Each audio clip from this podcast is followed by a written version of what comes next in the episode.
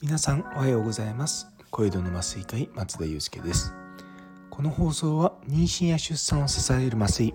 酸化麻酔を中心に医療をかけるビジネスについて発信していく番組です。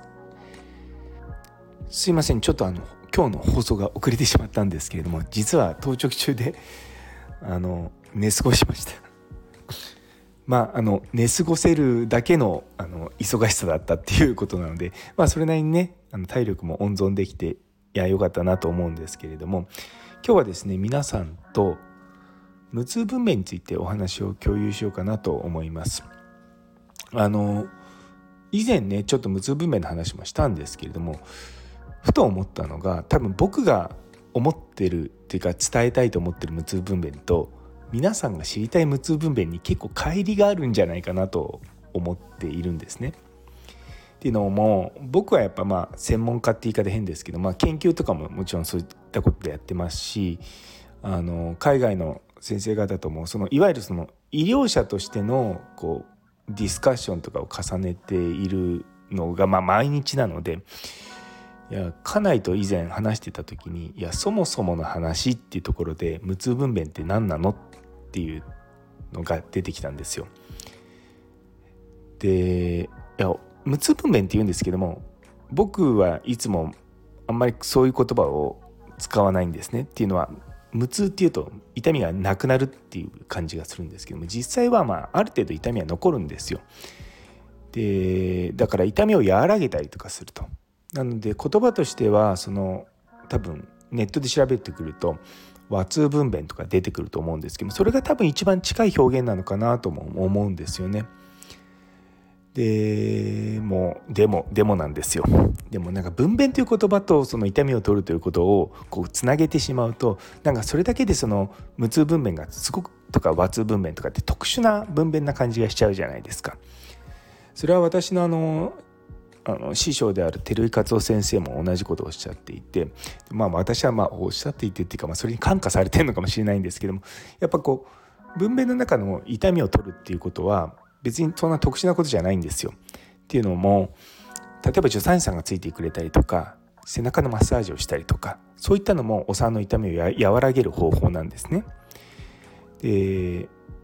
足浴もそうですしアロマテラピーもそうですし針とかもそういったのは全部一緒なんですね。でただその僕らが普段やる無痛分娩その硬膜外麻酔っていう麻酔のことに関して言うとそれは薬を使うっていうことなんですよね。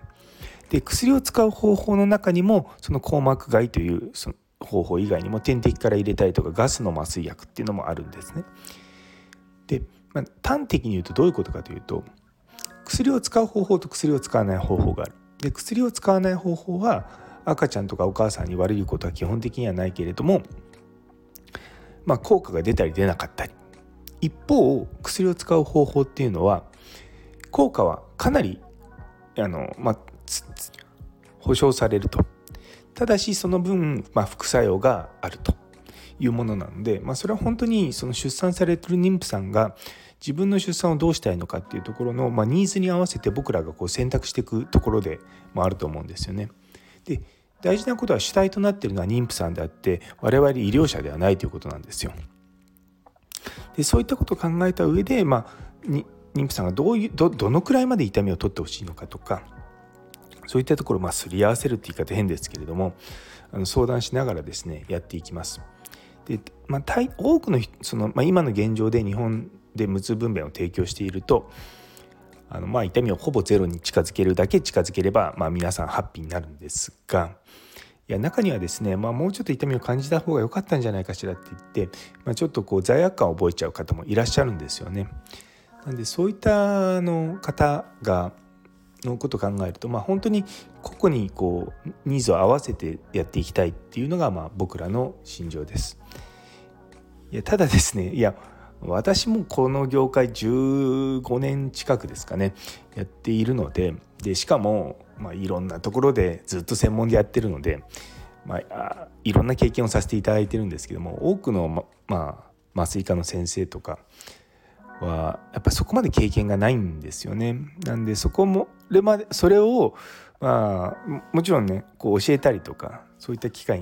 にちょこちょこ伝えたりはするんですけれども、まあ、やっぱりどうしても数が、うん、足りないとなとか思いながらあのそこが今ちょっと僕自身があの彼らの教育のとこでモヤモヤしているとこです。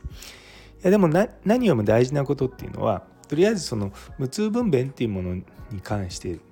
そんな特殊なものじゃないんだよとお産の痛みを取るのは当たり前のようにやってるとまあそれに薬を使うか使わないかっていうことなのでそういったところまで話がその、まあ、世間一般にね広まってくると何だろう。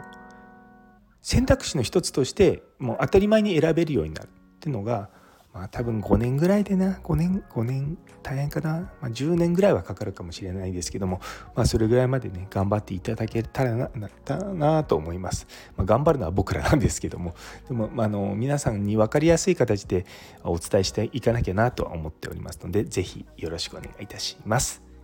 というところで、えー、最後まで聞いてくださってありがとうございます。この放送を聞いて聞いてくださえ？ごめんなさい。噛んじゃいましたね。この放送を、えー、気に入ってくださったらいいねコメントチャンネル登録のほどよろしくお願いいたします。それでは皆様にとって今日という一日が素敵な一日でありますように。それではまた明日。